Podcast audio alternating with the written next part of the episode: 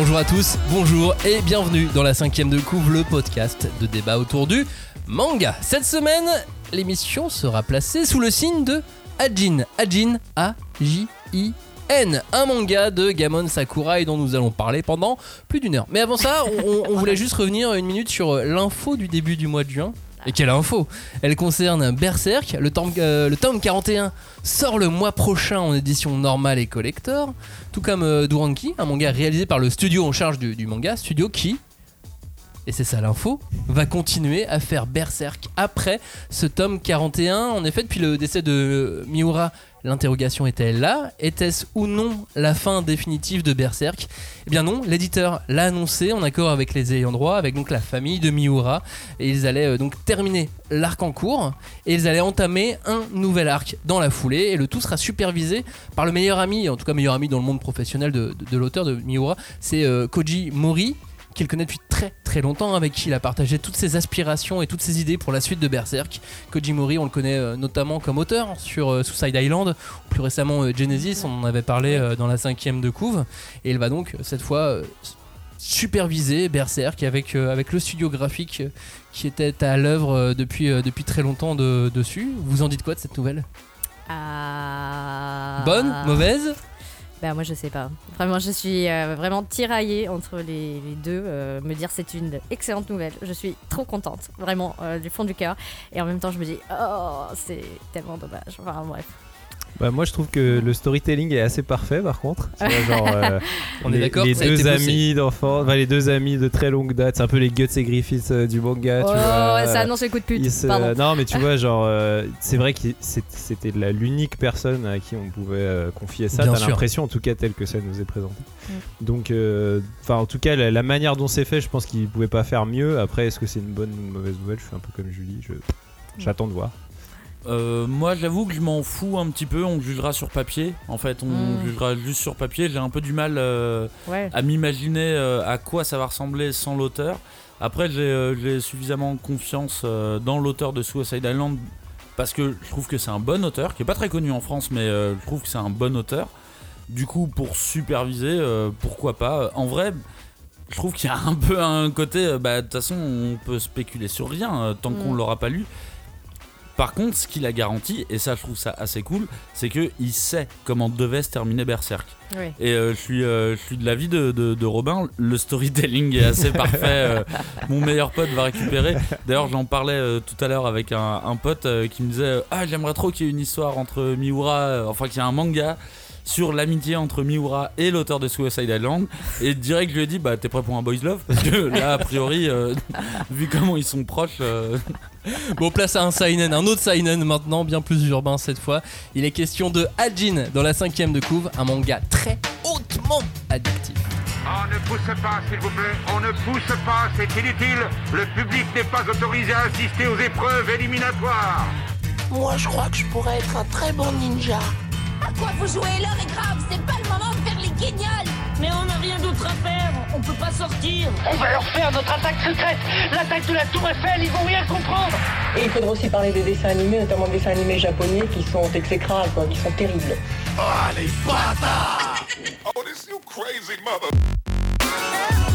Bonjour à tous, bonjour et re-bienvenue dans la cinquième de couve, l'émission de débat autour du manga. Ici, nous allons disséquer, dépecer, charcuter et aimer le manga Ajin avec toute l'équipe. Ça va mettre un peu la bagarre hein, pour savoir qui participait tant tout le monde adore ce titre. Robin, Cagnard, Julie, vos IBM respectifs ont remporté le combat. Yeah. Félicitations, bravo, vous avez mérité le C'était droit pas d'être là. évident. C'était Voilà. pas évident. Mais j'avoue que moi personnellement, ça me tenait vraiment à cœur de faire cette émission. euh, et là, en relisant les 17 tomes d'Adeline, bah putain, ce que j'étais content Ouais, de les relire, c'est Mm. vraiment trop bien. Et les lire d'un bloc c'est trop trop kiffant quoi. On se retrouve sur les réseaux sociaux avec le hashtag euh, 5DC ou le nom la cinquième de couve. Et puis n'hésitez pas à vous abonner sur vos applis podcast favorites à l'émission. Ajin donc, c'est pas le manga le plus populaire de ces dernières années, non.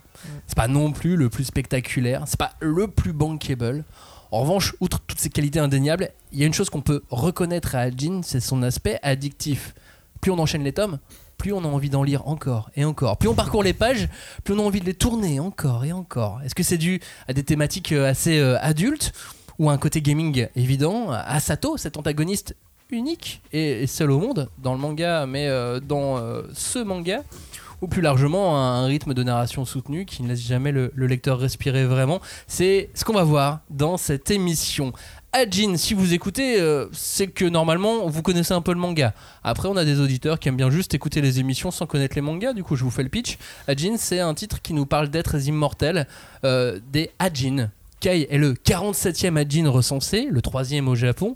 C'est un lycéen qui va alors euh, se voir pourchasser puis attrapé par euh, les autres humains afin de comprendre ce que sont vraiment ces- Ajin, dans quelle, dans quelle mesure ils vont menacer l'humanité ou non. Et la menace, elle va justement venir de l'un d'eux, un Ajin nommé Sato. Et quelle menace C'est un titre en 17 volumes, prépublié dans le mensuel Seinen Good Afternoon, où les hits de ce genre ne sont pas à légion. hein. Loin de là, euh, il faisait un peu office d'ovni dans euh, ce magazine euh, Ajin, un magazine dans lequel on pouvait trouver euh, Drifting Dragons ou Grand Blue. Mm. Voilà, pour, les hits. Donc c'est un peu, euh, c'est un C'est peu un un ovni Ajin euh, au, milieu de tout ça, tu m'étonnes. Mais euh, en revanche, ce qu'il y a, et ce qu'on remarque d'emblée, c'est le rythme. Le rythme est implacable de, dans Ajin Robin.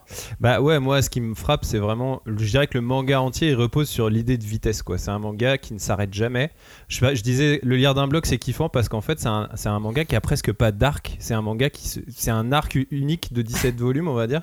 Et c'est comme une espèce de fuite en avant perpétu- perpétuelle. Et en fait on est tellement pris dans la rapidité du récit, dans la rapidité des situations, dans la rapidité d'évolution des personnages aussi parce qu'ils évoluent tous extrêmement rapidement. Et tout ça, ça fait qu'en fait, on a vraiment envie de tourner les pages. Il y a un côté vraiment instantanément addictif dans cette lecture, notamment lié à, ce- à cette idée de vitesse, quoi. Et ça, ça, fait vraiment de Hajin.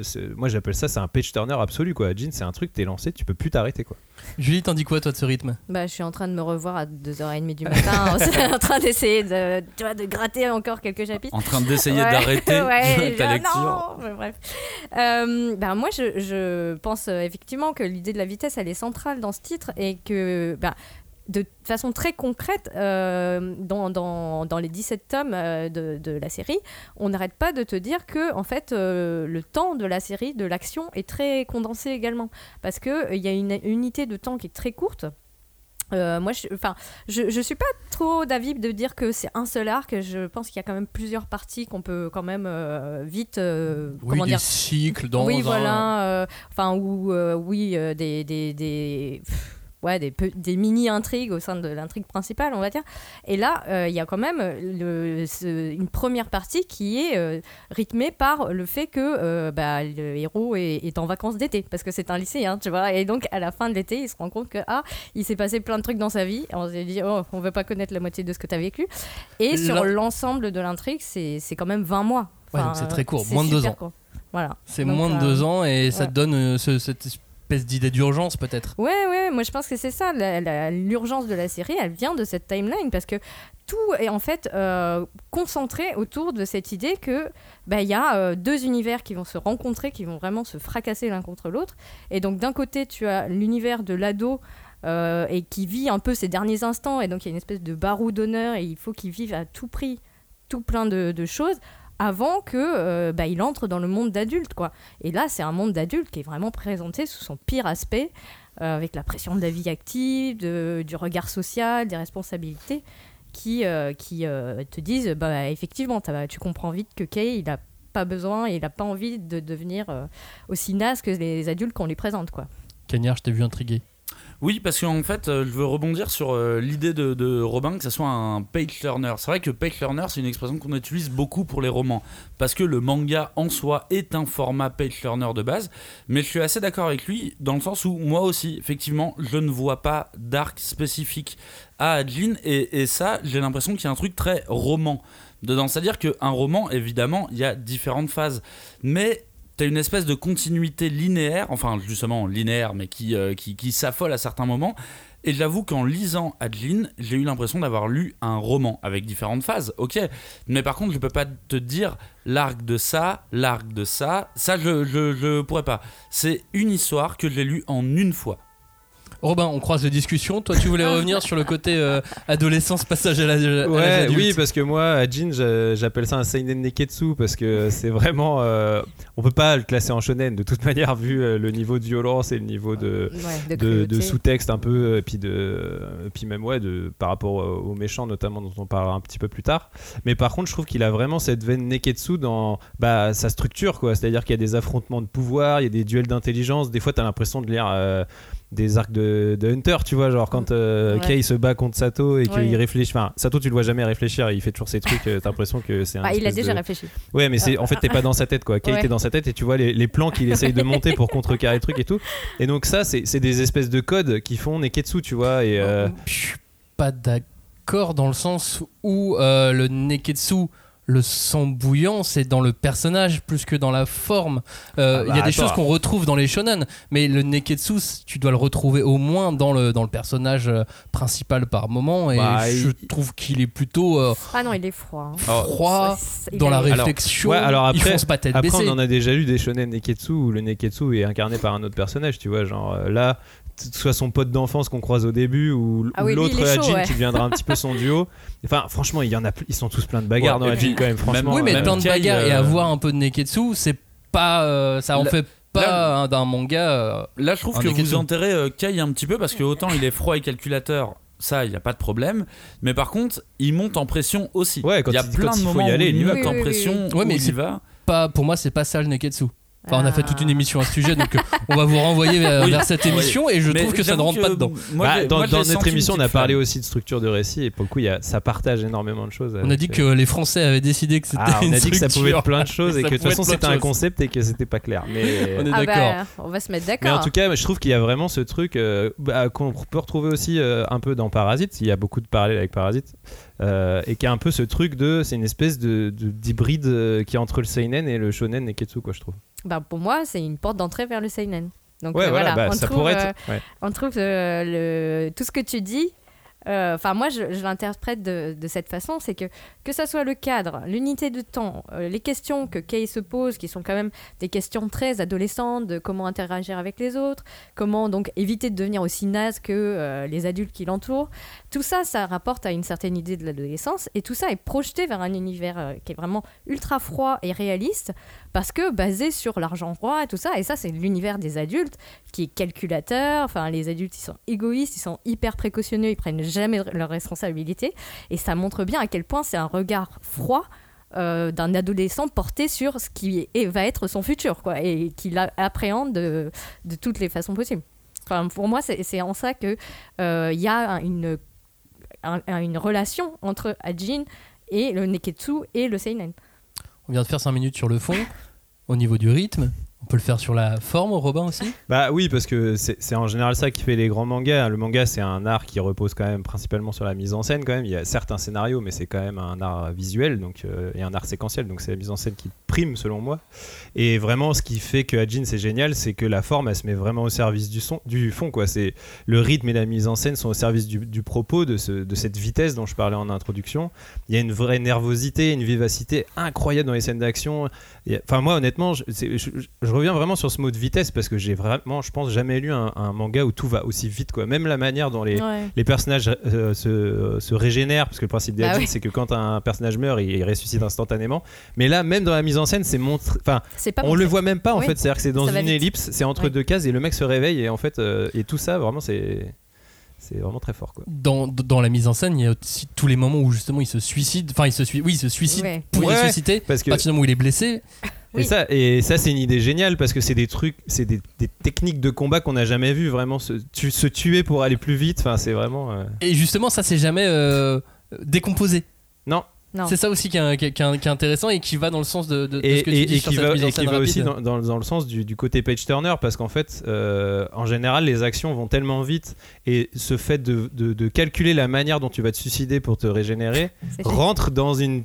Tu vois, un, un- Un une autre chorégraphie de, combat euh. qui en fait fait que tu te dis Mm. mais qu'est-ce qui va se passer quoi? À quel moment Ouais. il va se décider de se tuer ou pas? Et enfin vraiment c'est Et- t'as vu aussi quand il, quand il fait tu sais, ces, doubles pages ou euh, des pages simples d'ailleurs, des pleines pages où, euh, où il met un visage au, au premier plan, t'as toujours l'impression qu'il est légèrement déformé le visage.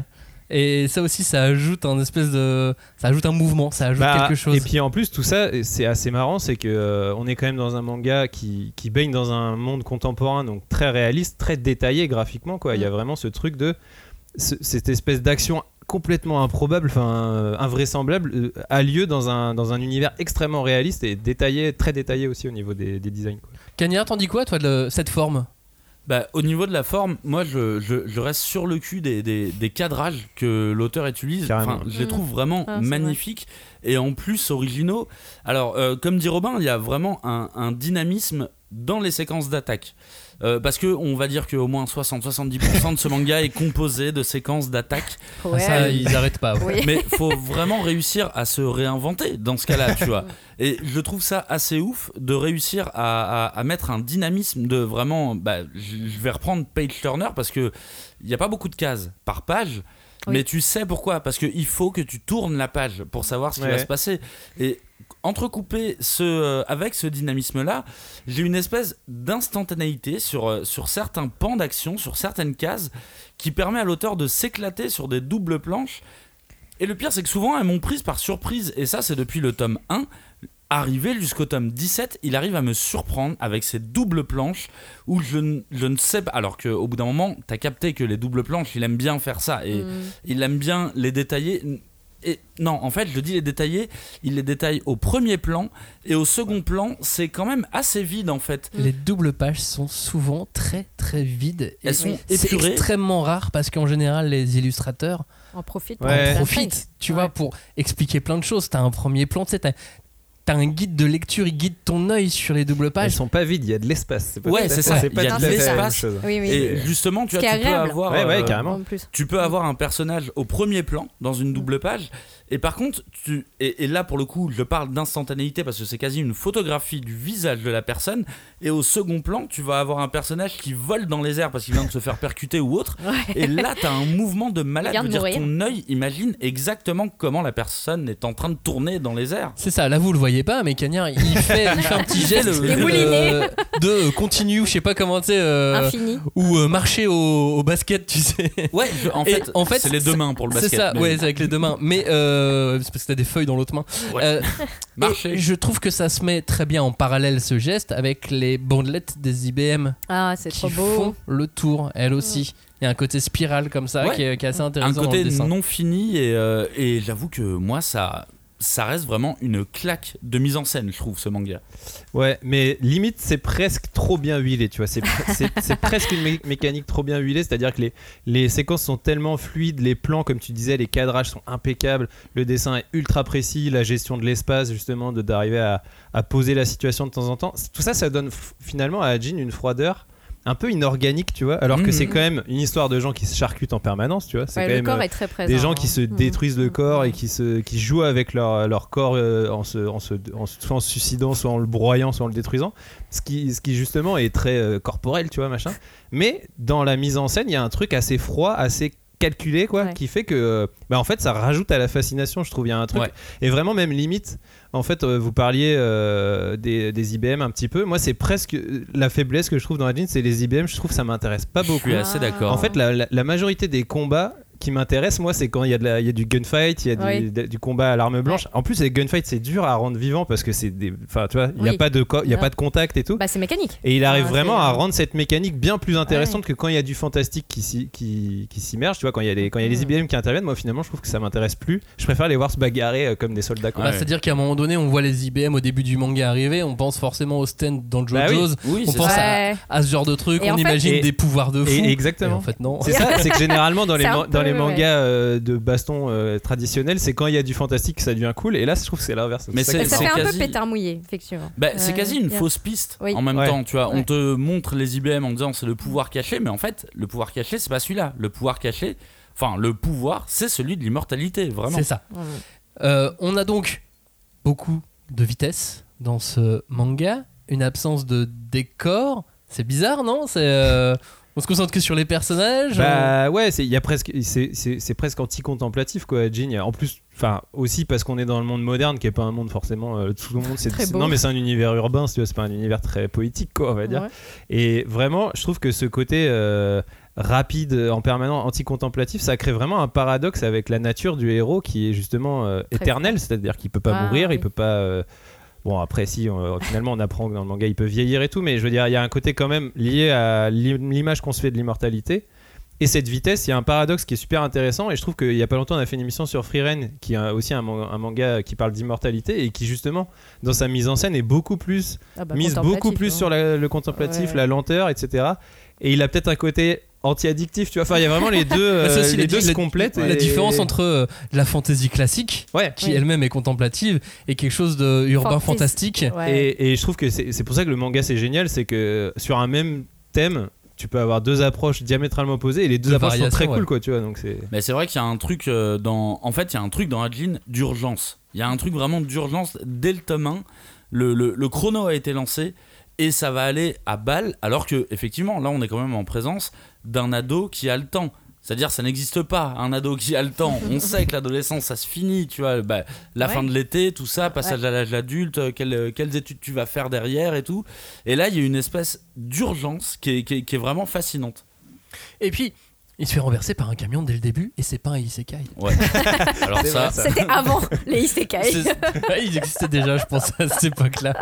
Puis on a, on a donc deux, deux héros, finalement, enfin un antagoniste et un héros, mais qui ont les mêmes pouvoirs, pas forcément le même âge, euh, Cagnard, et euh, un qui te plaît plus qu'un autre. Oui, évidemment, parce que comment on parlait de Adlin sans parler du, euh, de, de l'antagoniste qui s'appelle Sato? Et euh, moi, je pense que euh, le, le- le- le côté haletant de ce manga, en fait, il vient à la base à cause des nombreuses séquences avec Sato, parce que euh, Sato commence dans le manga assez tôt, dès le tome 1, mais en fait, tout au long du manga, j'ai l'impression que tout le manga est organisé autour des attaques de Sato et des plans de Sato.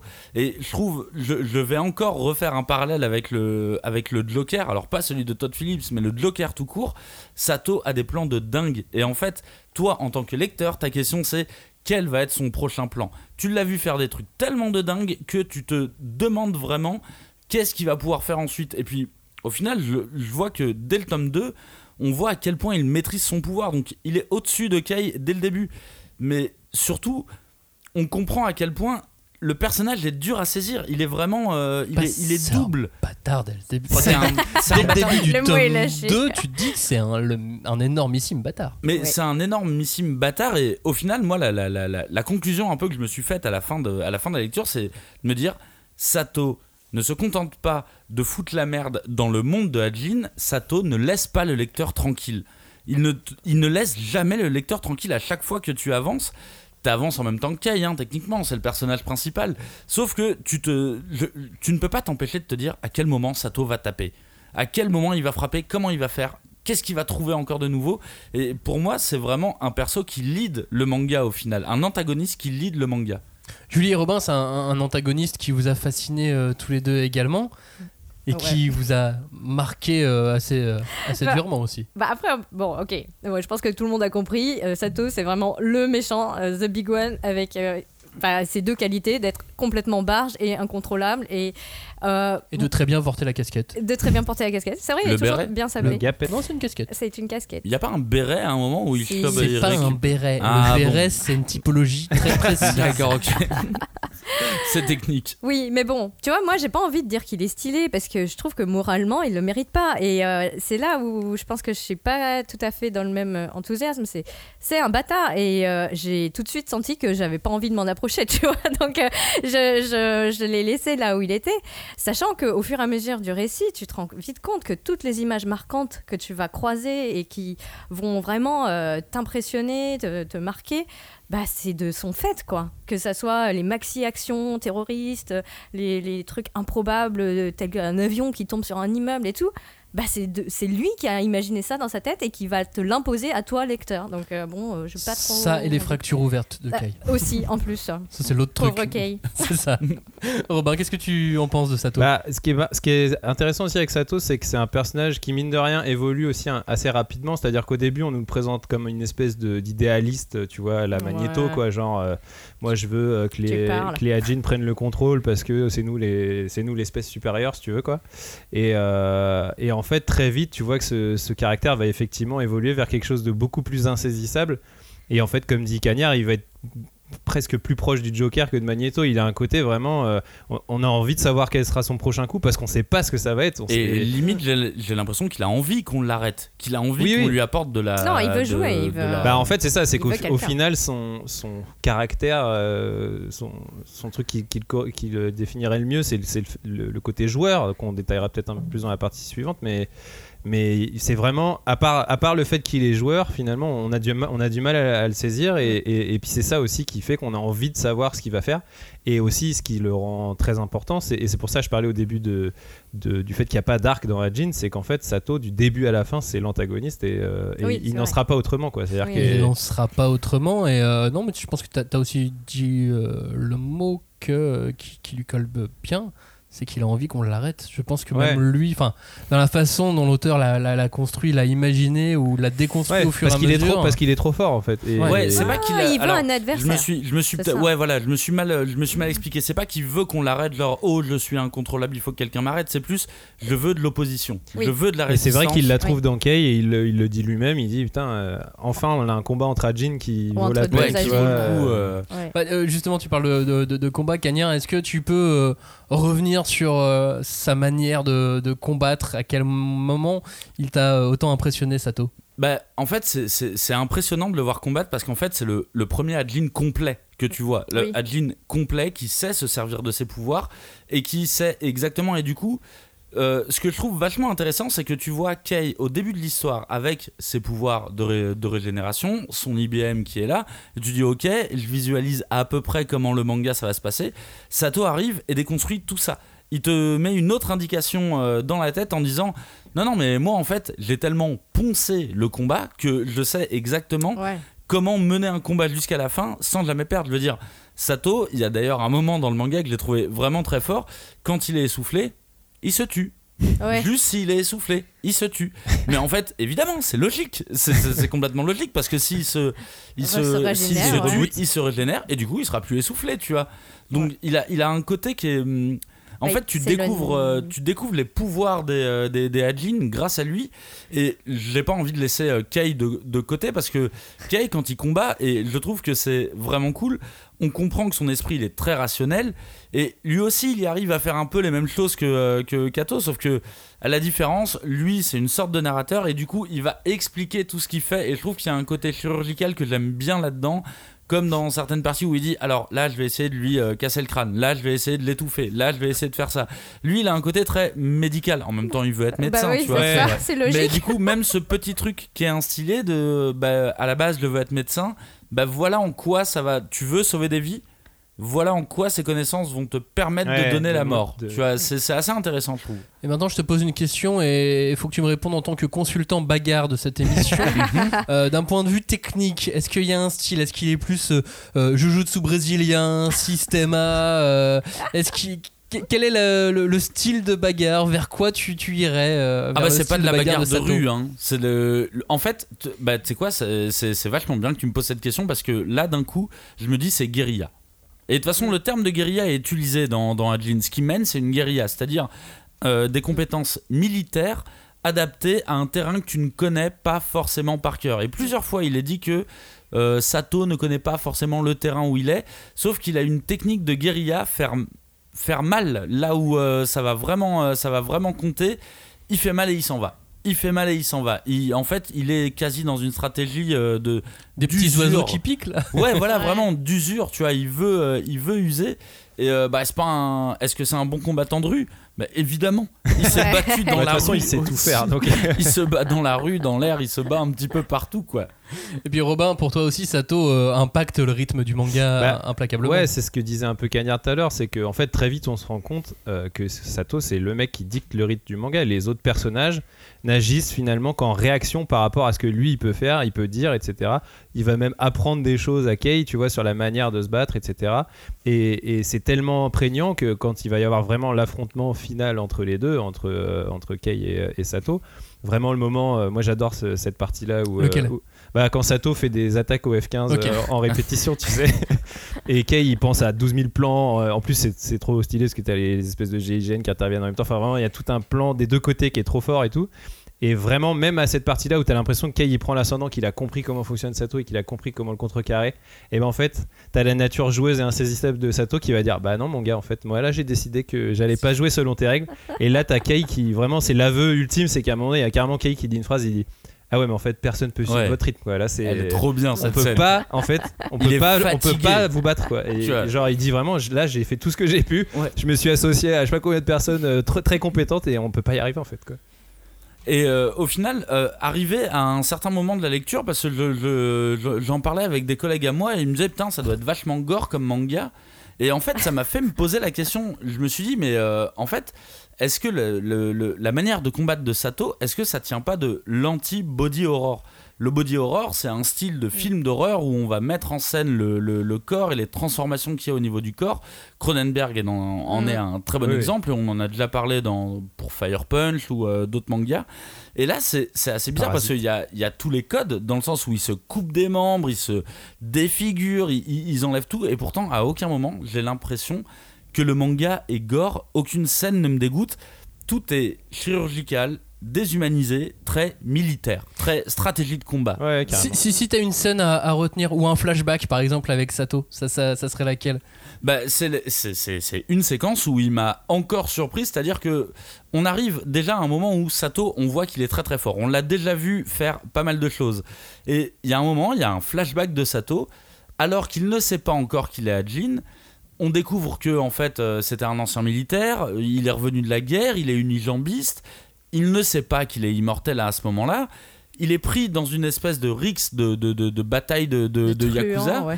et tu vois qu'il est unijambiste et qu'il est tout aussi créatif dans sa manière de se battre. Le mec, en fait, il est juste injouable, même à une jambe.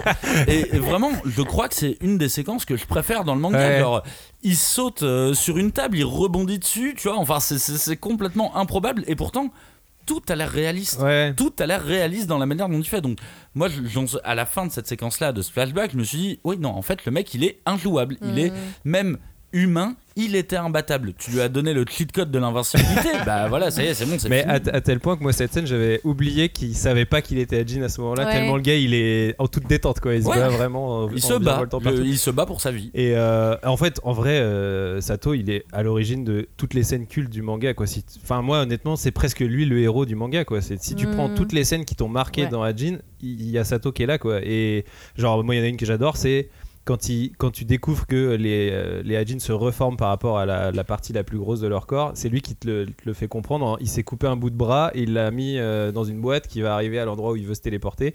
Et il se jette dans une broyeuse. Ouais, Et paf, il se, il se téléporte chez, les- chez l'ennemi immédiatement. Et là, tu te dis, mais quel esprit malade Ouais. peut vraiment imaginer un stratagème comme ça et peut se dire que ça va marcher. Quoi. bah voilà. Eh bien cet auteur. Ouais. voilà, exactement.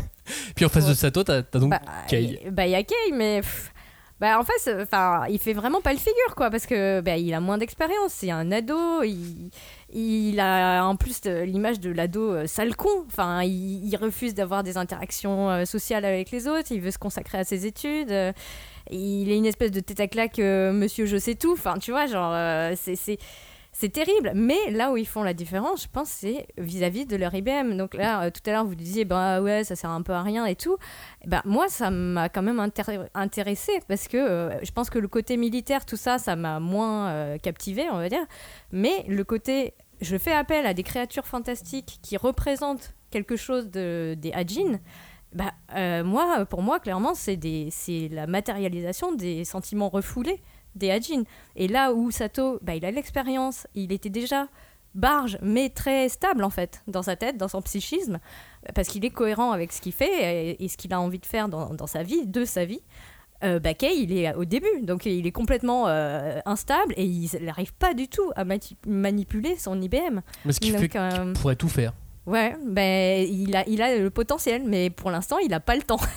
Bah, il est trop jeune, il a moins et- d'expérience aussi. Évidemment. Et puis l'autre va pas le laisser, euh, tu vois, apprendre à manipuler son, son, son pouvoir. Ah Quoi. non, t'as pas de vraie phase d'entraînement. Ah bah non, là, pour le coup. T'en dis quoi, toi, Cagnard de Kei Bah, je trouve que c'est le bon moment pour parler de Kei parce que, euh, pour être honnête avec les auditeurs, au bout d'un moment, quand on a fini le plan de cette émission, on s'est dit, mais à quel moment on parle de Kei, le, héros de. Bah, Quand il se fait renverser par un camion au début. au début, euh, au début du manga. Mais je serais moins dur avec Kei parce que hum, je trouve que c'est pas un perso qui va me marquer pendant des années, mais c'est un perso qui a quand même réussi à m'avoir sur certains points. Et typiquement, sur le point précis euh, du côté calculateur, je trouve que il est tout aussi cal- euh, calculateur que, que- que Sato. Mais quelque part, il a moins de vécu, donc il connaît moins ses possibilités euh, de- d'Adeline, on va dire. Et surtout, lui, il prend vraiment la dimension humaine dans ses calculs. Mais ça veut pas dire qu'il ne sait pas ce qu'il fait ou qu'il joue juste à l'émotion ou autre. Et euh, il y a justement une séquence dans le manga que j'ai trouvé vraiment bien. C'est dans le tome 7 où euh, en fait tu as une attaque de Sato avec un hélicoptère militaire qui arrive et en fait cette attaque c'est juste un rêve. Ce que j'ai trouvé fascinant dans cette, euh, dans, dans, dans cette phase, que c'était quand même la quatrième fois hein, que je la relisais, c'est que c'est une séquence qui, euh, qui, qui, euh, qui vit bien la relecture. Et plus je l'ai relu, et plus j'ai découvert des trucs. Parce que, pour résumer très rapidement, hein, d'abord, on croit que c'est la réalité, que c'est la- l'attaque de Sato, vraiment, avec son hélicoptère. Après, on se dit rapidement que c'est une sorte de rêve, cauchemar lucide. Et dans un dernier temps, en fait, on réalise que c'est Kei qui est en train de penser à toutes les options d'une attaque. Et même l'option où c'est juste un rêve, bah, il garde le contrôle sur cette, euh, sur, euh, sur cette, euh, sur cette séquence-là. Et j'avoue que cette séquence, je l'ai trouvée vraiment fascinante et parce que elle se bonifie à la relecture, je trouve. Ouais, alors que d'habitude, les trucs où ça se termine en rêve, t'es là genre Ah Tu sais, t'en vois pas le C'est truc, bon, le Ouais, truc mais qu'on là, a vu et 12 tout. 000 fois. Mais même cette séquence de rêve, Mais la là, manière non, dont elle se termine, Ouais, ouais, non, c'est trop il a même les encouragements de son pote qui lui dit euh, Tu sais, limite, vas-y, champion, t'as t'as- t'as ce qu'il faut. Et lui, il se réveille, il dit Ok, c'est bon, on est parti. C'est genre, même ton rêve, t'as le contrôle dessus. Et T'as tu le- comprends t'as à quel point il est ce refoulé ce garçon Même dans C'est- ses rêves, il peut pas se laisser C'est pour ça que je le trouve en vrai tout aussi talentueux que Sato. Et le manga, la fin du manga me donnera raison au final. Ça c'est ça c'est vrai et euh, moi ça me fait penser à cet auteur qui adore dessiner les véhicules, les hélicoptères. ouais, en aura encore après, hein, Les euh, F-15. surtout à la fin. Euh, Les armes. les armes, les, euh, les avions. avions, les euh, Tout. tout, tout, tout Les- ce qui vit, tout ce qui sert à faire boum boum. il est content, il, a- il adore ça quoi. Ouais, et puis euh, mine de rien, Sato, tout est fait pour qu'on aime euh, le, le- le personnage parce que au bout d'un moment, je me suis dit, mais il fait énormément de références de pop culture dedans. Enfin, il parle de l'agence touriste, euh, il parle de Flight Simulator, il parle de bonus stage quand il a terminé une de ses missions. Ici, deux flics à Miami. Parce qu'il Il est a- un peu vieux.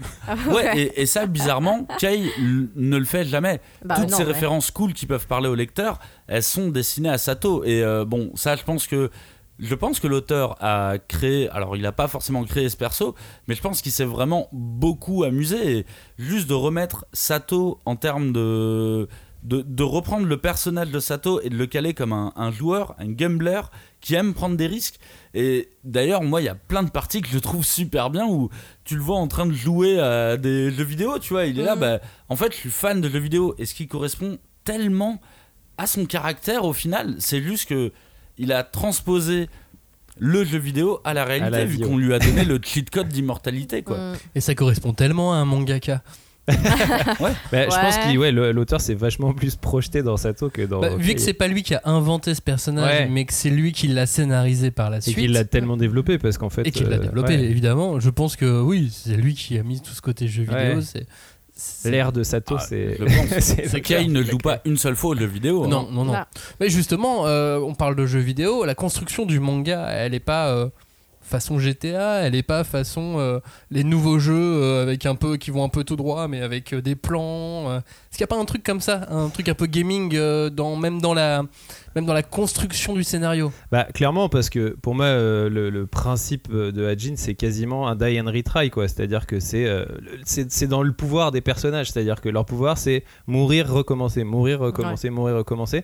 Et ça, c'est un, c'est un principe de jeu euh, qui, est, en plus, sont et un genre de jeu qui va vite. Donc, encore une fois, c'est un truc pour euh, accentuer le côté euh, vitesse et rapidité du récit.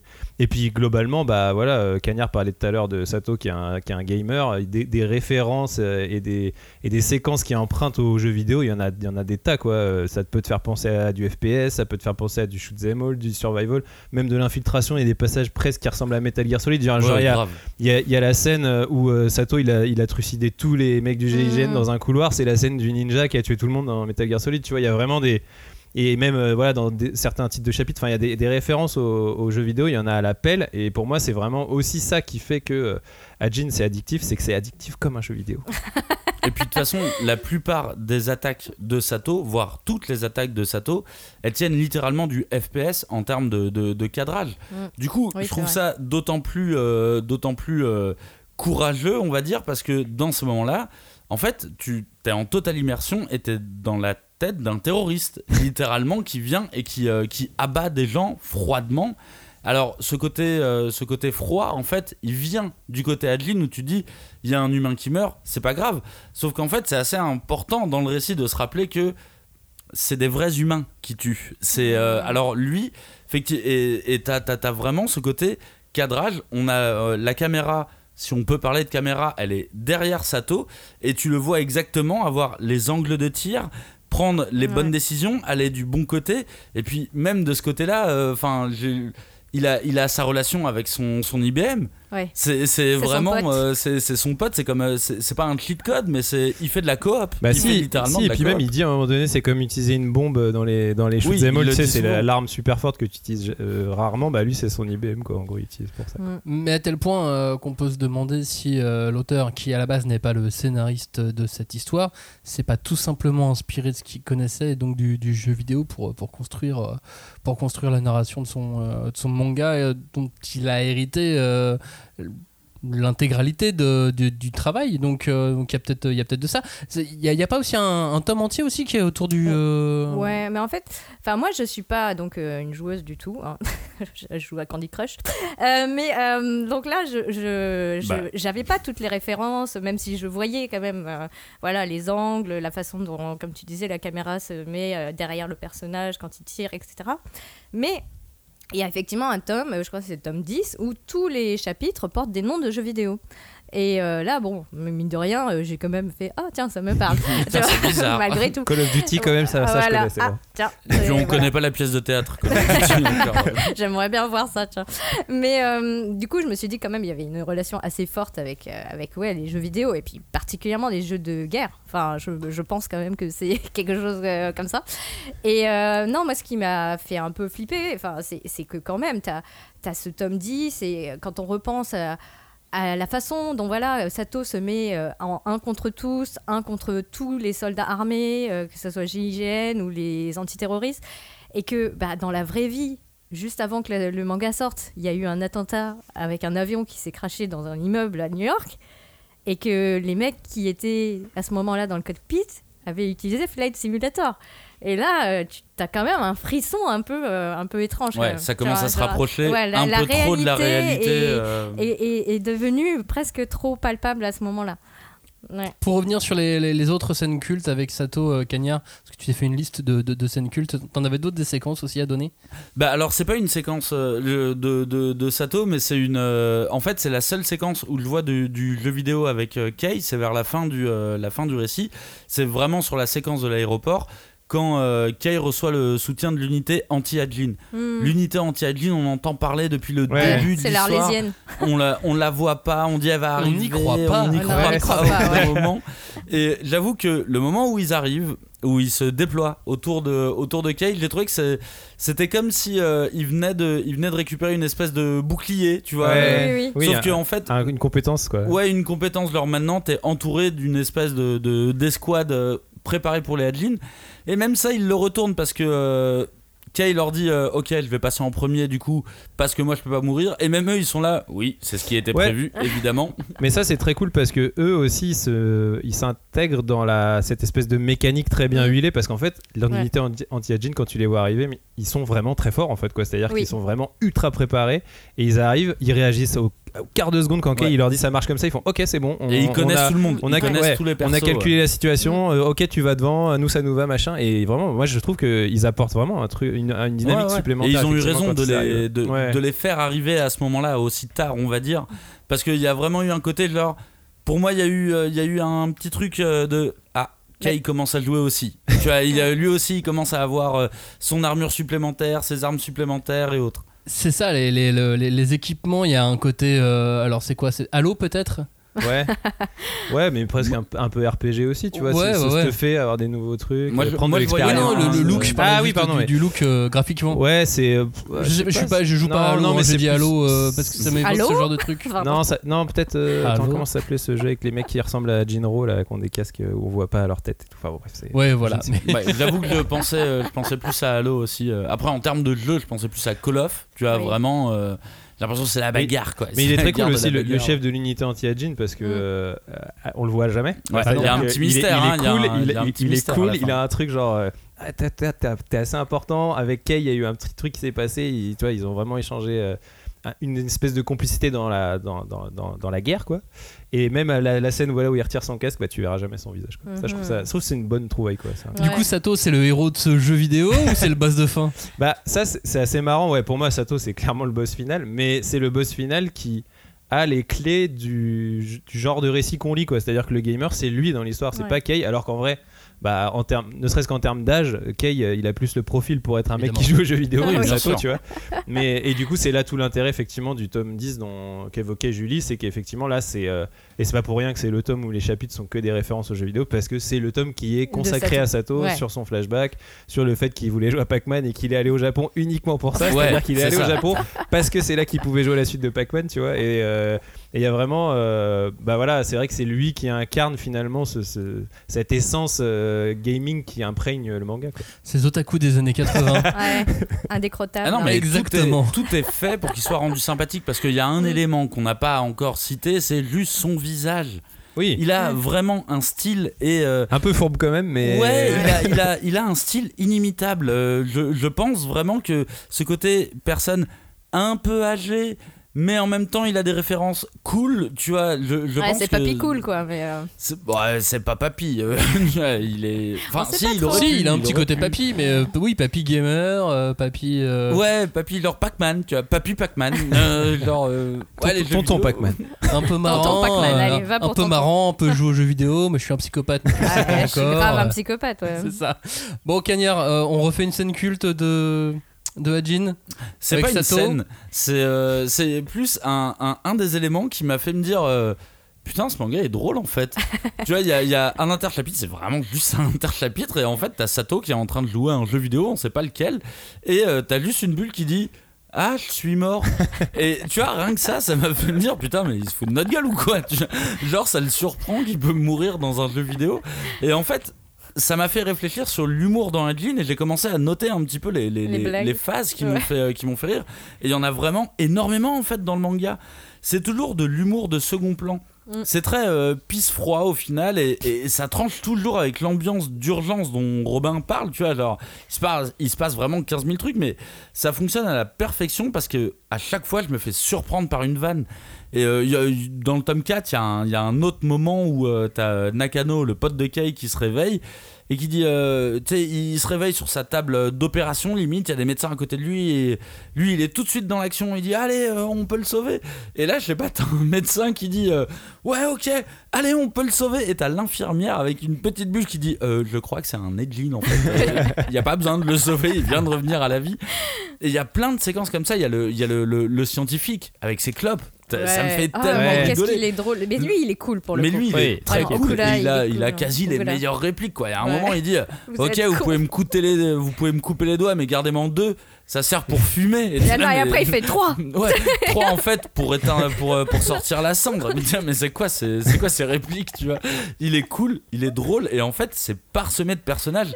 Et les, je- les clubs restent là jusqu'au bout d'ailleurs. et les clubs Ouais. restent Oui. jusqu'au bout et même au-delà de ça alors on part de, de, de Kei qui est, qui est, qui est mineur on l'a pas dit mais qui est un personnage qui est très très intelligent il est entouré de personnages bêtes et cons et même ça ça donne une dimension comique qui est super forte quoi à chaque fois et en plus les personnages se définissent par bêtes littéralement en disant ouais je suis bête je suis comme ça mais leur Ah, c'est réaction moi, Nakano, me- ça, me- mais- me Je vais dire, c'est. Nakano Ouais. ça. ouais. c'est c'est Nakano oui effectivement Parce ça que vient tous les autres, ils, ils font pas ils trop sont les mains. plutôt en- sérieux Ouais, mais enfin, ouais. en fait, j'ai bien l'impression que, alors euh, pas sur cet aspect de, de, de l'humour ou de la comédie, mais j'ai l'impression que tous les persos réussissent à être un peu drôles ou euh, Ah oui, oui. et ils ont un truc et je trouve que c'est génial d'avoir réussi à ramener un récit chirurgical comme ça avec une pointe d'humour que je n'attends jamais limite c'est du scare jump quand il y a eu, euh, y a une pointe d'humour tu vois genre oh putain mais d'où ça vient une blague quoi la scène d'ouverture euh, du, euh, du dernier tome, elle est assez marrante d'ailleurs.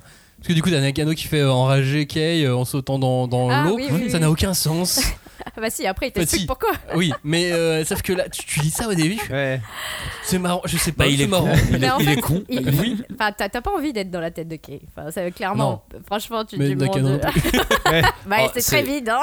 C'est un peu. Je pense que t'es tranquille hein, dans cette C'est c'est quand même un peu stylé d'être dans la tête de Kay parce que moi je le vois vraiment comme euh, tu vois le, le Sherlock Holmes de Guy Ritchie, tu vois. Ouais, euh, c'est clairement. c'est quand même bien euh, stylé où il explique exactement tout ce qu'il va faire à l'avance. Ça donne un style de combat qui est quand même assez intéressant.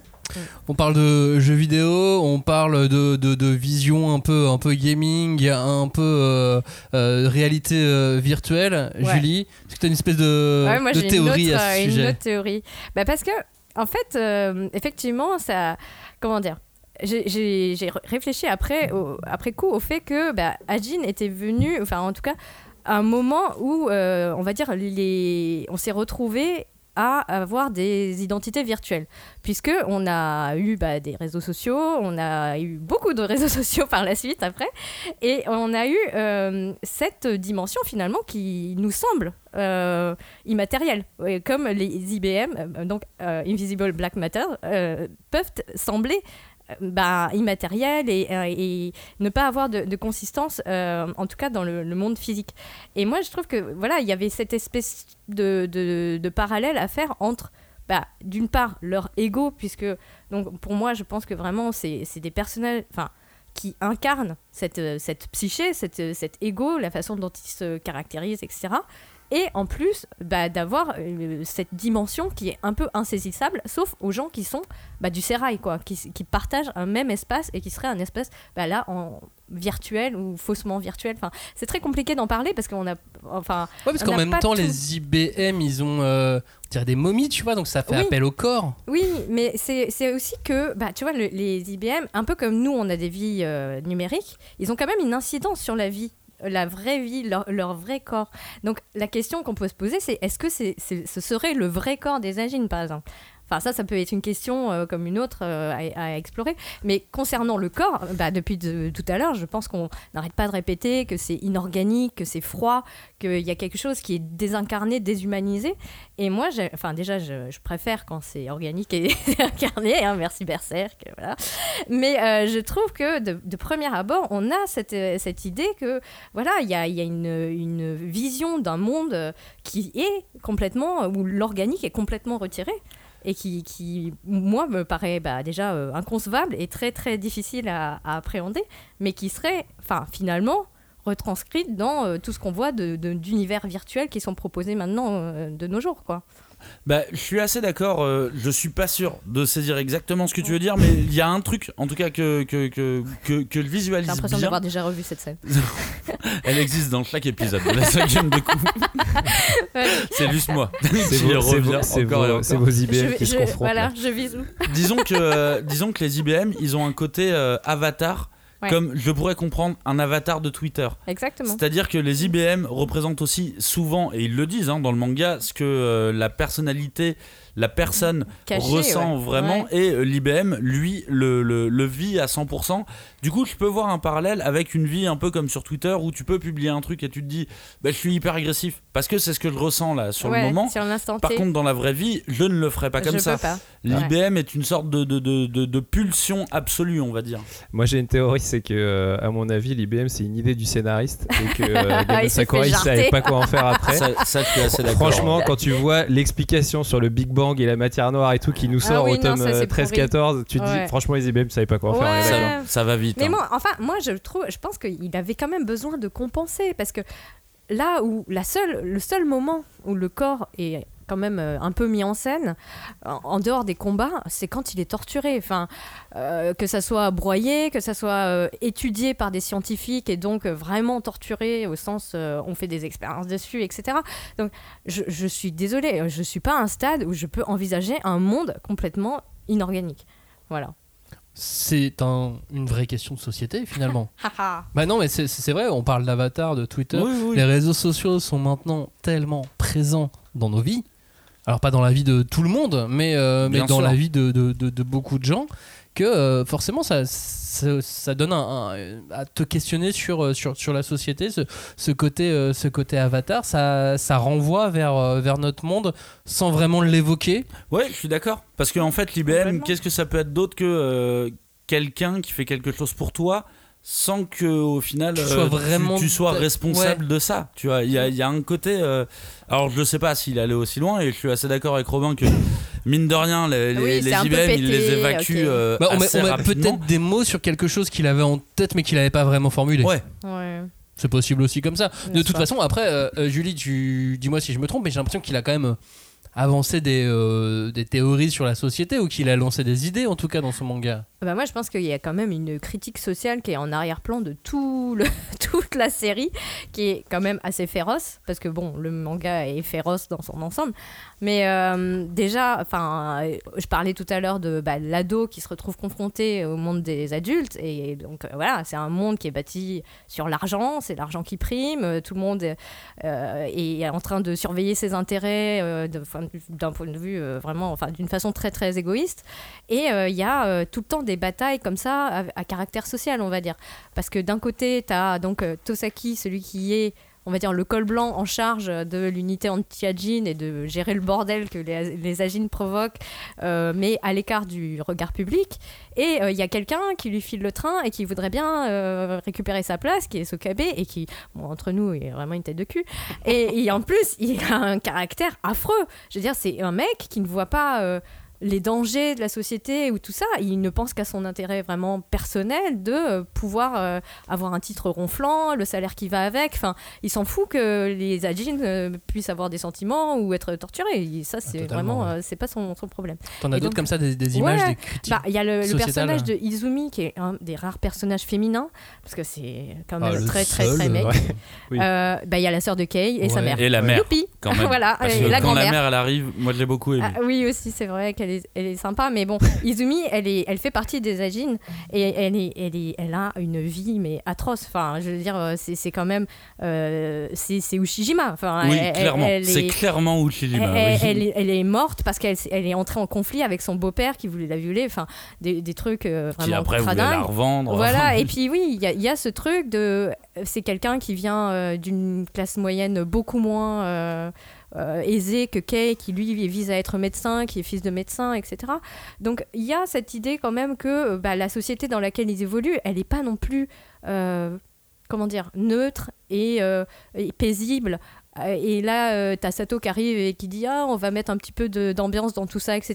Mais au final, euh, struggle is life. hein. Enfin, je veux dire, euh, c'est. c'est- Bah, une, une espèce de. Enfin, c'est un reflet du capitalisme en action, peut-être? Bah en fait oui moi c'est ça qui euh, et à la limite euh, ce que je disais sur les IBM que euh, l'auteur ne contrôle pas vraiment cette création on va dire Euh, c'est un truc aussi qui fait que l'œuvre rentre aussi dans un truc intéressant c'est qu'à mon avis il y a plein de choses qu'on peut en tirer qui sont absolument pas calculées par l'auteur qui fait qui, qui sont là juste parce que son œuvre elle est un peu dans ce qu'on appelle le zeitgeist quoi dans l'air du temps et Mm. pour moi c'est c'est un peu ça le truc, c'est ce que j'y vois, moi en tout cas, c'est une, une forme effectivement de critique du capitalisme.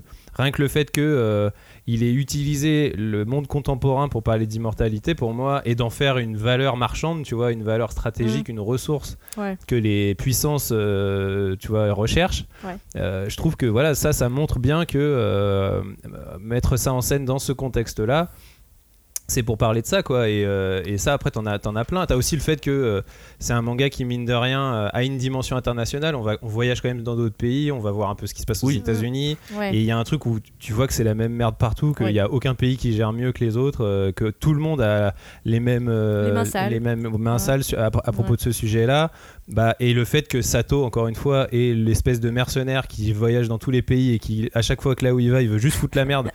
Parce qu'en fait lui c'est un anarchiste quoi. En fait lui il est complètement enfin même s'il le pas. verbalise pas en fait il est contre ça quoi. Il veut il Non, veut pas il, il s'en fout de l'argent il s'en fout du, Oui, du il pouvoir il s'en fout de tout ça. Il veut juste créer le chaos parce qu'en fait euh, le chaos au moins c'est la fin du capitalisme quoi. Et je pense que en tout cas moi le sous-texte que j'y vois c'est ça mais je suis pas encore une fois pas sûr que ce soit ce que l'auteur ait réellement voulu, voulu dire, Peut-être, mais sous-texte qu'on retrouve aussi en partie dans Chainsaw Man. ouais complètement mais c'est peut-être plus calculé dans Chainsaw Man je pense Peut-être. qu'il a il, Ouais, est- c'est il me semble un peu plus politiquement marqué l'auteur de Chainsaw Man Cagnard.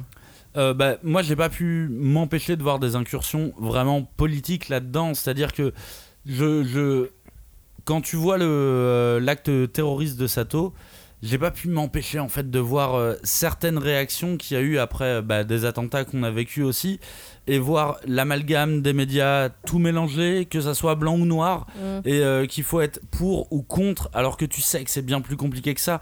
Et euh, je trouve qu'il y a un sous-texte qui est assez, euh, qui est, qui est- qui est assez évident. Et euh, bah, je trouve ça, euh, enfin, tu vois, quand tu penses à euh, le moment où il attaque, euh, où il attaque le, le- le siège avec un avion. Tu peux pas t'empêcher de penser au 11 septembre, et Bien je sûr. ne peux pas me dire que lui n'y a pas pensé. Oui, tu vois. clairement. Il veut faire un acte fort et sur cet acte fort, je pense qu'il prend une, une, euh, une imagerie qui est encore très précise dans nos têtes. Je veux dire, on Mm. les a tous. Les, les frais, images ouais. du 11 septembre, c'est très frais.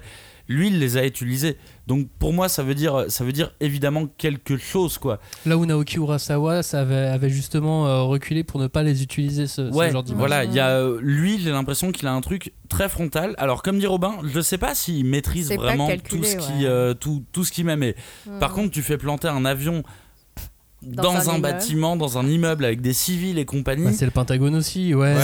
Pour moi, il y a pas de, il y a, il y a pas moyen que ça soit, que ça soit, que ça soit gratuit. Oui, puis ça évoque vraiment les États-Unis et tous les débats qu'il peut y avoir. Et tu vois, ça a été pour moi un, pas- un, un peu un moment de rupture dans le sens où euh, Sato, c'est un personnage que j'adore.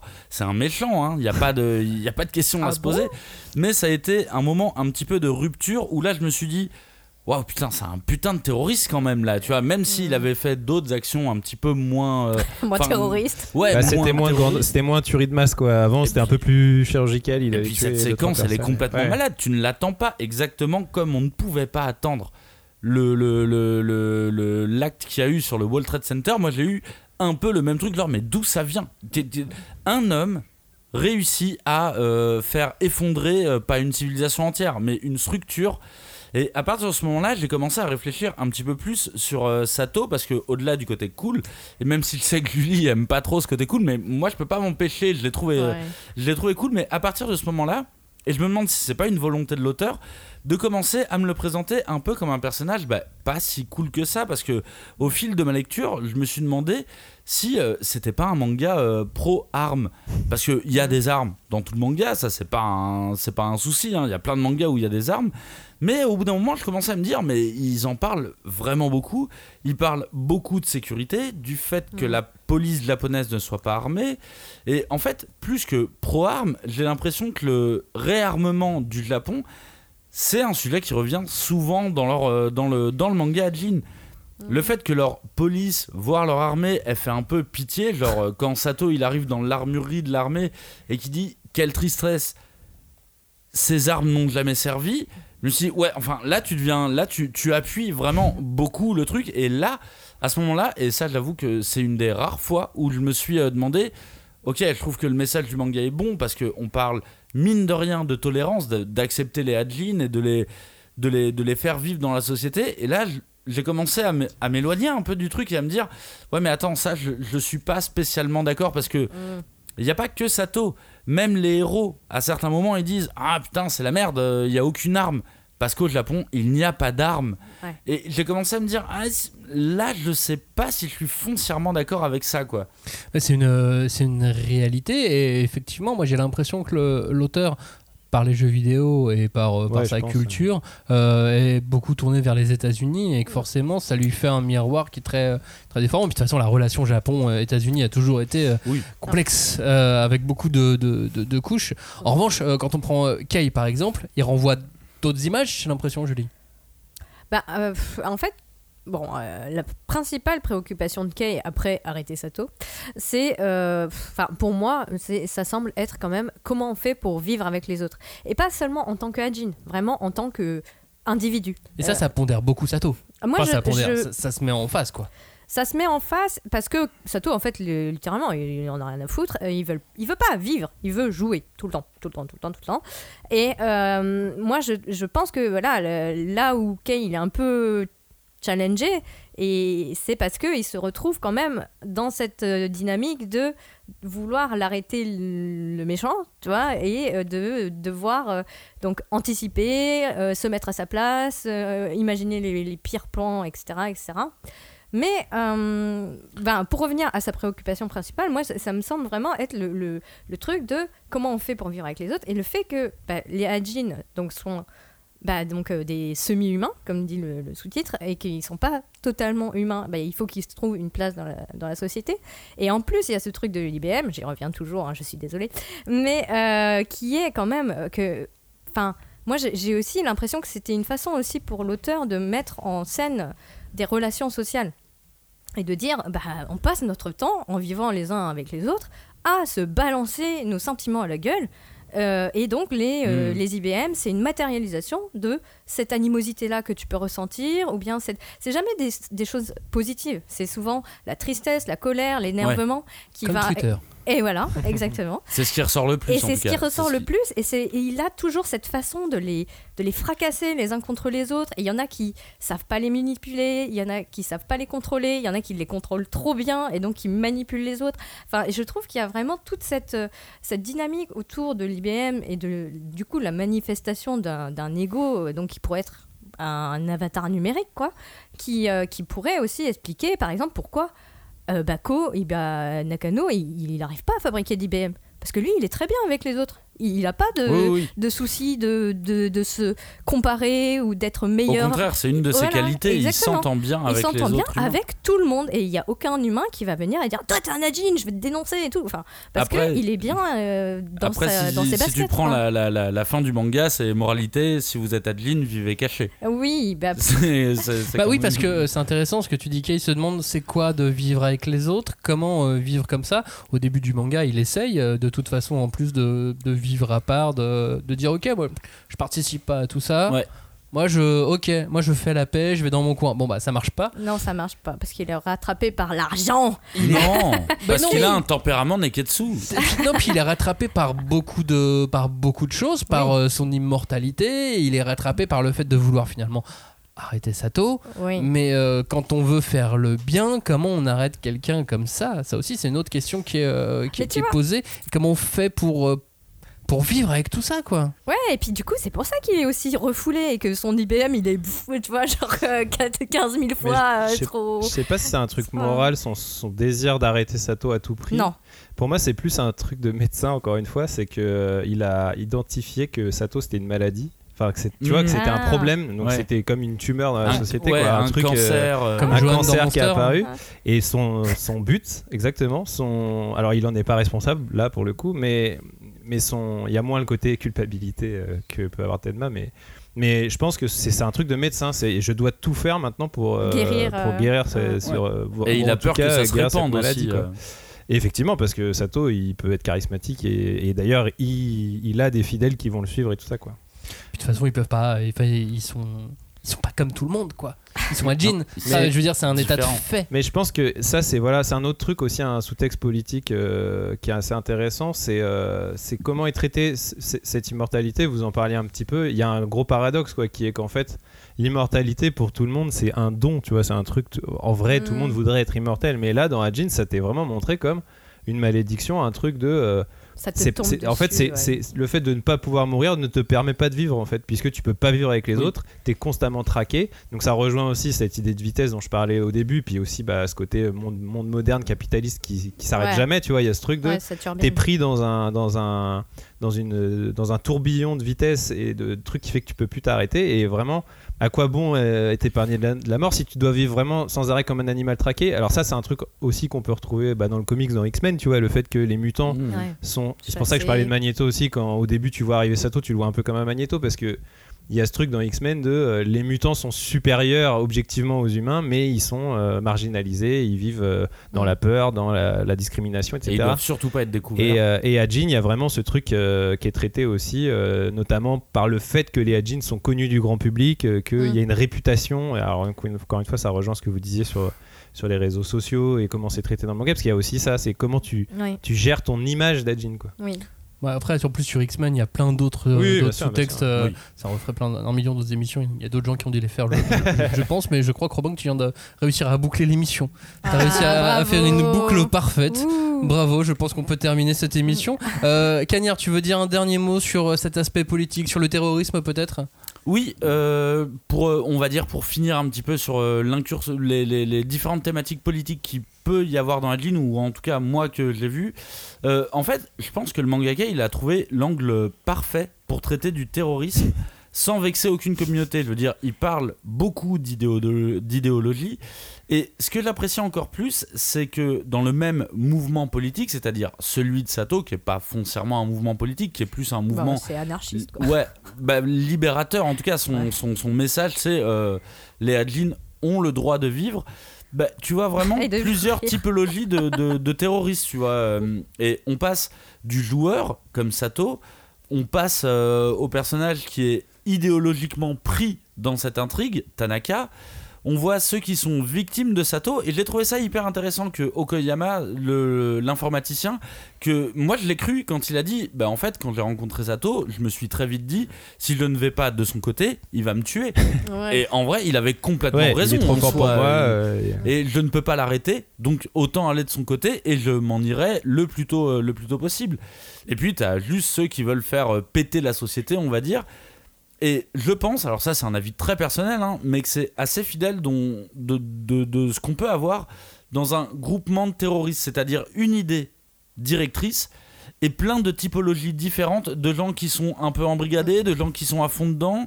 Et euh, j'ai trouvé qu'il y avait un côté assez réaliste dans, en tout cas, moi, l'image que je pouvais avoir euh, d'un groupement terroriste. Et je trouve que Bah, c'est pour ça que vous en avez parlé pendant qu'on préparait le conducteur, où je me disais vraiment, mais venez, eh, les gars, on ferait pas une émission sur comment parler du terrorisme? Alors vous avez réussi à me convaincre que c'était une une mauvaise idée, mais je trouve pas. je- je- Non, c'est pas une mauvaise idée. c'est pas une mauvaise idée, non. mais c'était pas suffisant pour Oui. une C'était émission d'accès tout. Ouais, voilà, l'émission. Mais par contre, Ouais. je trouve vraiment que c'est l'un des rares mangas. J'ai pensé à l'attaque des Titans aussi. Comment parler de terrorisme Littéralement, Mhm. à notre époque, Il n'y a pas que lui. Enfin, Non, y a pas- Century y a pas que Boys. euh, Bien sûr, mais il y a un manga qui a- sort aussi dans un peu plus de dans un mois, un manga qui a gagné cette année euh, le fameux Taisho Awards. Mmh. Ah, C'est mais vrai, oui. on en avait parlé, le fameux manga qu'on recommande à un ami, le prix du manga qu'on recommande à un ami. Et c'est un manga euh, qui parle, où il est question aussi de, de terrorisme euh, dedans, qui a gagné ce prix et qui sort dans un mois là en France aux éditions Canaries, qui s'appelle Darwin Incident. On va en parler la semaine prochaine on avec euh, avec Johnny dans notre sélection de manga pour, euh, pour l'été, mais euh, là aussi, effectivement, c'est un manga Mais- qui, là au moins, là il n'y a pas de bagarre, mais euh, pour l'instant en tout cas. Mais disons en tout cas que si vous avez beaucoup aimé Adeline, il y a de fortes chances que vous aimiez Darwin Incident. Ça c'est vrai. Mm. Ça c'est clairement vrai. Bon, terminons cette émission. Là ça y est, ça Ah. fait déjà plus d'une heure euh, qu'on euh, qu'on parle d'Adjin. Allez, ça je, suffit. je pense qu'on peut conclure. Euh, je pense qu'on peut euh, laisser nos auditeurs avec euh, une petite conclusion. Julie, je te, je te laisse commencer. Ouais, ben moi je resterai sur ce- cette question-là euh, que j'ai ressentie en, en- en lisant les aventures de Kay, de bah, c'est quoi la- vivre avec les autres et de, de comment faire? Enfin, malgré tout, voilà, c'est un, manga qui se, qui s'inscrit dans une réalité qui est très palpable, même si c'est la société japonaise. Et euh, je pense que c'est une thématique qui est essentielle et qui peut encore parler à, plein de lecteurs de se dire bah, comment on fait euh, voilà, pour euh, se rencontrer, pour se, connaître et se comprendre et s'accepter. Et, c'est le truc que j'aimerais garder en tant qu'image positive, tu vois, de Ajin. Parce que je pense qu'il y a beaucoup de gens qui ont euh, reculé un peu face à, à la froideur du propos ou même euh, à la violence qui sont dégagées. Et moi, enfin... Enfin, je pense que c'est- vraiment euh, dommage parce que c'est un manga qui est magnifique. Enfin, vraiment, les idées sont vraiment très bien portées. les couvertures sont magnifiques. toutes, elles, elles- elles ont de l'impact. Quand on a vu arriver dans les librairies les, les premiers euh, Ajin, les premières euh, couvertures rouges avec euh, le, l'IBM comme ça qui se déployait, à chaque fois, ça en était indifférent. Enfin, ça avait de la claque, ça avait de la gueule. Et en fait, euh, il- ça a tenu sur tout le long. Donc, Ouais. euh, je, je pense qu'il n'y a pas beaucoup aussi de titres qui ont cette qualité-là sur euh, voilà, euh, une, petite, euh, une petite durée. Quoi. Oui, non, ça, Ouais. ça, ça, c'est clair. Cagnard, si tu veux bien euh, te lancer dans une euh, conclusion. Un éloge. Alors je vais commencer par une. Longue, euh, courte. euh, on va faire, on- on, on va faire faire. mi-fing, mi-longue. je vais commencer par une petite parenthèse. Euh, en fait, à la fin de. Ça part mal. Ouais, ça, oui, c'est vrai, ça part mal. En fait, euh, je trouvais ça assez drôle qu'à la fin de, de- de chaque tome, l'auteur ou euh, l'éditeur, j'en sais rien, mais que hum, il, il- il parle de ses trois assistants. Mm. Enfin, il parle, il, il- il précise qui sont ses assistants. Ce qu'ils ont fait Et qui précise dans chaque tome. ouais. exactement ce que chacun a Ouais, fait. Je me suis dit, tiens, case c'est- par case, presque. C'est bizarre, c'est la première Ouais. fois que je vois ça. Et après, je suis arrivé à la fin de la série et j'ai lu euh, le, le passe-face de, de l'auteur. Et d'ailleurs, je me suis dit, bah tiens, c'est la première fois qu'il parle directement au lecteur dans la série, alors que d'habitude les mangaka font toujours un petit mot de l'auteur et tout, et je me suis dit, tiens, c'est la première fois qu'il prend la, la parole. Et c'est là que j'ai découvert qu'en fait, il y avait un autre scénariste à la base de Heidelin sur le tome 1, Ah bah, et qui est crédité, hein, il n'y a, pas oui, de- oui. y a, il y a pas de souci, il est cité. D'ailleurs, c'est le scénariste de Sky High Survival qui est édité chez Kena, qui a un très bon manga euh, survival, enfin que moi je l'aime bien en tout cas. Et là, à ce moment-là, j'ai un petit peu mieux compris ce besoin de mettre en avant tout le monde, parce qu'en même temps, l'auteur s'excuse à moitié en disant euh, Je sais pas si vous avez bien compris, mais euh, à la base, cette histoire n'était pas la mienne. J'ai dû je l'ai m'en récupéré. emparer. Et, et j'ai trouvé ça assez touchant que le mec s'excuse euh, limite en disant euh, Oula, vous êtes arrivé à la fin de la série, peut-être que vous ne saviez pas, mais en fait, c'est pas moi le créateur de la série. Mm. Et en fait, ça a commencé à me faire réfléchir. Et je me suis dit, mais en fait, qu'est-ce qu'une œuvre? Et surtout, qu'est-ce qu'une œuvre quand elle passe d'un scénariste à un autre auteur? Oh, le mec Et- est parti loin. bah, Forcément, ça faisait écho avec l'annonce de, de, de la reprise de Berserk. Ah. En me disant, mais qu'est-ce que devient une œuvre quand un autre auteur la reprend? Tu Mm. vois alors autant pour Miura c'est son meilleur ami qui, euh, qui a repris alors on peut se dire ok le storytelling est bon euh, il, il connaît l'univers il connaît le mec mais là a priori lui il dit pas spécialement qu'ils étaient euh, potes avec le scénariste Puis il ou explique autre. pas vraiment pourquoi le scénariste Oui. a quitté le projet. Et on peut pas dire que le scénariste a été blacklisté vu qu'il continue euh, ses séries à côté.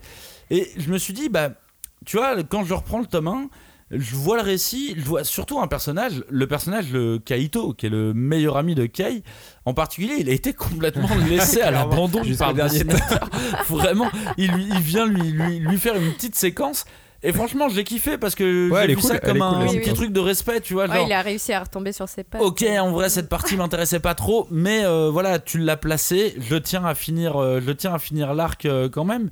Et je crois foncièrement que si le scénariste avait tenu la série du tome 1 au tome 17, ben, je pense qu'on n'aurait pas pu en arriver à ce niveau d'excellence sur la série parce que c'est la vision du dessinateur qui s'est imposée au final, de fait, vu qu'il était Mhm. tout seul aux commandes. Mais c'est grâce à son talent visuel et à son imagination qu'on a ce produit fini maintenant qui ressemble à quasi rien de ce que j'ai pu lire dans le manga.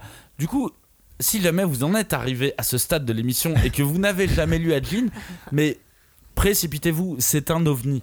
Ça ne ressemble à rien. Alors, je m'embarque un peu, je m'enflamme un peu, mais parce que vraiment, je pense que c'est dans mes meilleures lectures, vraiment, un de ces de dernières dessina- années. Quoi. C'est un manga de dessinateur, c'est-à-dire qu'il il a mis beaucoup de choses. Ouais. Ouais. Ouais. Tout n'est pas euh, abouti, tout n'est pas logique, mais euh, c'est tellement plein d'envie. Ce qu'on peut, vous dire, c'est que vous n'allez pas vous ennuyer. Vous Ah allez bah peut-être Ah détester. Ah, peut-être, c'est Non, mais possible, prenez vous allez pas plusieurs vous ennuyer. Bah oui, parce que euh, comme oui. euh, le titre de cette émission l'indique, c'est un manga addictif. Oui, oui, oui. Donc il faut, commencer à bien se shooter pour pouvoir euh, être 5 addict. tomes, 5 Parce qu'un un seul tome, ça va Ouais, pas. bah, surtout que le ça va 1, pas vous rendre addict. pas vraiment Ouais, révélateur. surtout que là, c'est pas vraiment, effectivement, tu as, tu as raison. Robin, le mot de la fin. Et pour toi Bah, moi, je, je rebondis un peu sur ce que vient de dire Cagnard parce que, en fait, moi, ce, ce truc de si vous n'avez jamais lu Ajin, c'est un peu le, le truc qui a été moteur pour moi pour vouloir faire cette émission. C'est que pour moi, Ajin, c'est une œuvre dont on parle étrangement peu.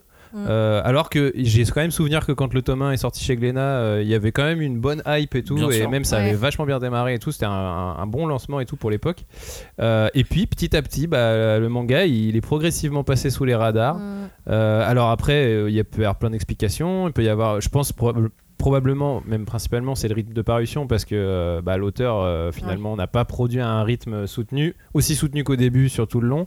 Et je pense que sur les derniers volumes, on était sur des écarts de parution presque d'un an ou un truc Mm. comme Ouais, ça. ouais. Euh, après, il y a peut-être effectivement le dessin, la violence ou un truc qui a pu peut-être en rebuter certains. Mais ce qui est sûr, c'est que la série, comme vient de vous faire l'éloge euh, Cagnard euh, vient de vous faire un bel éloge dessus, c'est que la série elle est vraiment mortelle, elle est totalement addictive et surtout maintenant elle est complète. Vous avez les 17 tomes, vous pouvez les lire d'un coup. Et puis c'est rapide. Et quoi, puis 17 euh, voilà comment vous pouvez passer à Bah, côté de ça. si vous n'avez pas, possible, peur de quoi. ne pas dormir, allez-y. Et il y a vraiment un truc, alors j'en ai un tout petit peu parlé, mais euh, quand euh, tu disais ça m'a fait penser à rien d'autre, moi ça m'a quand même fait penser à un manga que j'aime beaucoup, c'est Parasite. Évidemment. Trouve qu'il y a Ah. quand même beaucoup de points communs entre Parasite et Ajin, euh, ne serait-ce que voilà le, le monde contemporain. Enfin bref, il y a plein de, plein de séquences qui peuvent y faire penser. Mais ça aurait fait une autre émission si on avait fait tout ça. Exactement, et moi j'en ai parlé tout à l'heure, mais j'ai vu des points communs avec Chainsaw Man. Mais Ouais, comme j'ai ouais. vu des points communs aussi entre Parasite et Chainsaw Man, c'est vrai. du coup la suite Après Parasite, ça a été une Ah. matrice pour pas mal de mangas. Ouais, mais on- on, en avait déjà parlé. Mais...